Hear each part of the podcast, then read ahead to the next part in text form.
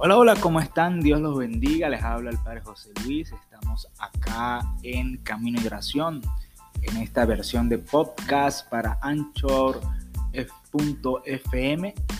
Eh, y también es una serie de servicios que estamos colocando, que estamos brindando para la página web Camino y Oración.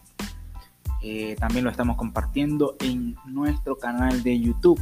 Sabemos que hay muchas cosas que ustedes buscan, sobre todo con referente a la Iglesia Católica, que muchas veces no encuentran respuesta. Yo me he dedicado a grabar estos audios y subirlos a YouTube, estos podcasts, y eh, para también compartir contigo un poco de lo que he ido aprendiendo, investigando. Y si has llegado hasta acá, pues es porque seguramente te interesa el tema de la insensación en la misa eh, o te corresponde ayudar en alguna celebración de la Eucaristía, quieres aprender un poco sobre el arte de la insensación, debe ser, puede ser un monaguillo, un acólito, un seminarista, pues eh, déjanos tu comentario al final en la caja de comentarios desde donde nos estás eh, viendo, desde donde nos estás escuchando. Y bueno, este, este audio tiene la, facilidad, la finalidad de facilitarte la vida. En él podrás encontrar cómo eh, incensar correctamente eh, en, la misa. Y es que el, arte de la insensación es uno de los que nos dan más dolores de cabeza, junto con el otro que yo he visto al que le temen más y es al de portalibro o el de portamisal o misal. Eh, la labor de la insensación implica para quien realice este oficio una cierta presión o dificultad adicional porque suelen censarse en las Eucaristías más solemnes y en algunos casos presididas por el obispo, el señor obispo, el ordinario del lugar, el obispo auxiliar o, o el párroco, pero en unas circunstancias muy particulares. Por tanto, siempre hay algún nerviosismo de que algo pueda salir mal, pero, pero no, no, no hay que, que preocuparse, ya verás que al culminar de, escuchar este audio tendrás todos los conocimientos necesarios para servir en el altar mediante el servicio del incensario. La realidad es que casi no hay manuales de liturgia en español que expliquen detalladamente los oficios litúrgicos para las personas que se inician en las labores del altar. En nuestro seminario la liturgia se aprende básicamente con la práctica cotidiana y con la exigencia del señor cardenal Baltasar Porras, porque él además que tiene unos excelentes conocimientos del área y, ha sido miembro de la Comisión de Liturgia de la Conferencia Episcopal Venezolana. Basaré este audio en los textos que he conseguido en la biblioteca del Seminario San Buenaventura de Mérida.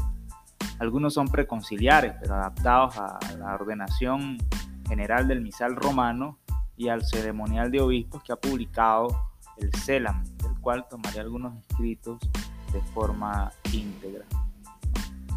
Eh, entonces, mm, eh, creo que es una bella oportunidad que nos da Dios para poder compartir el conocimiento eh, de... Entonces, bueno, la liturgia, la liturgia es una pedagogía de fe, una forma de evangelización y a mi parecer es una de las más potentes que tiene la iglesia porque genera a través de la práctica de la comunidad reunida, de la asamblea, de, nuestras comunidades de fe, una experiencia determinada basada en una teología que profesamos. La liturgia, en la liturgia se aprovechan todos los sentidos del hombre para reforzar los misterios divinos que creemos como católicos ya hemos también mencionado el otro artículo que tenemos sobre los colores litúrgicos. Esto pues es de suma importancia para la eh, comprensión de la liturgia en general. Y podemos decir que, la, la insensación tiene un sentido bíblico también, porque eh, la liturgia tiene que ver con tiempos, lugares, sonidos, miradas, gestos y también con olores. El incienso se, se basa en el concepto del buen olor de Dios. La Biblia en continuas oportunidades exclama lo agradable que es estar en la presencia de Dios. El incienso intenta hacer agradable la experiencia de la oración y de la presencia de Dios. Tanto, es importante que el incienso genere un olor agradable en el templo, el lugar donde se va a incensar. El rito de la incensación expresa reverencia y oración. Recordamos que hay muchas experiencias, muchas anécdotas de santos que eh, emanaban olor a flores o el olor hermoso del Padre Pío se dice que él, aunque sus heridas estaban abiertas, las heridas de las estigmas, eh, nunca de él desprendió un mal olor, todo lo contrario, un olor muy agradable, muy bueno. Entonces, eh, esto es muy interesante, por lo menos a mí me parece. Uno de los utensilios necesarios para la incensación es la La, naveta eh, es el recipiente donde se almacena el incienso. Normalmente es como una cajita o un artefacto pequeño que puede ser manipulado con una sola mano. Si en la incensación de la misa hay suficientes servidores del altar, se puede asignar solamente a uno para que ejerza las funciones de portanavaeta. Es decir, en la función de la incensación hay dos personas implicadas, el que eh, lleva el turífero o el, incensario y al lado izquierdo eh, va el portanaveta. De manera que al colocarse de frente el portanaveta queda al lado derecho y eso le, facilitará el ejercicio de, la, de, colocar el, el incienso sobre las brasas ardientes. Presidente de la celebración puede rociar el incienso sobre los carbones encendidos de derecha e izquierda. Esto facilita y agiliza la celebración. El incensario o tulífero eh, o tuliferario es el instrumento que se utiliza para quemar el incienso en la celebración litúrgica. Normalmente consta de cuatro cadenas. Tres sostienen el depósito donde se colocan los carbones incandescentes y una cuarta se utiliza para subir y bajar la tapa, que dado a que los carbones están al rojo vivo suele estar muy caliente, eh, es importante tomar en consideración que siempre que se va a ejercer la incensación, se debe bajar la tapa eh, con la cadena necesaria. Y en los, eh, en los en el, dentro de este tuliferario hay unos carbones eh, incandescentes al rojo vivo para proceder a la facilidad. hay algunos carbones instantáneos que tienen algún material que los hace encender rápidamente. La, la, desventaja de estos, de estos carbones es que se agotan muy rápidamente, generan poco humo y normalmente es preferible el carbón vegetal porque genera más humo y tiene mayor durabilidad de calor para las celebraciones que son largas y prolongadas.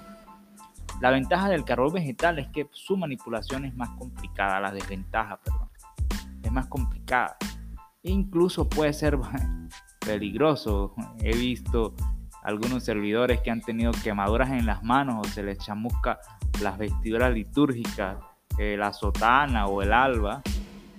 Si decides usar carbón vegetal, recomiendo dos instrumentos adicionales para facilitar el servicio litúrgico que puedes tener en la sacristía. Uno es una hornilla eléctrica que sirve para calentar los carbones, es mucho más práctico hacerlo con ella que hacer una fogata y además unas pinzas para los carbones. Eh, hay dos maneras de llevar el incensario. Uno es con la mano izquierda cuando todavía no se le ha puesto incienso. Esto es siempre que el tuliferario viene al altar. Con la mano derecha cuando ya tiene incienso. El tuliferario coge entre el pulgar y el índice de una mano las cadenas juntas por su extremidad, de modo que la pieza que las tiene reunido descanse sobre estos dedos y se apoyen de otros dos extendidos sobre el pecho. Cuando el tuliferario va en procesión y no hay quien haga de portanaveta, debe, con las manos a igual altura, tomar el incensario con la mano derecha, introduce el pulgar en el anillo mayor, con el dedo medio de la mano rige y sostiene elevando la cadena con la tapa del incensario. Esto lo, nos, los, los, enseña la instrucción general del misal romano en sus numerales 93 al 95. Por regla general, el incensario se entrega y se recibe con ambas manos y no con una sola mano. Por regla general también por seguridad. Para poner incienso, el tudiferario levanta la tapa del incensario, tirando de la cadena móvil con el pulgar derecho que se pasa por la argolla correspondiente. Y con los otros dos dedos de la misma mano coge todas las cadenas cerca del incensario.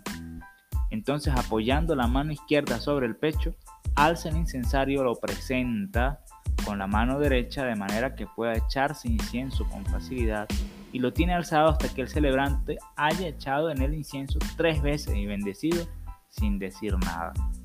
Cuando entrega el incensario al que ha de incensar, al oficiante o al diácono o al acólito que se haya designado para tu fin, tal fin, el tuliferario toma con la mano derecha la parte inferior de las cadenas, la pone en la mano derecha,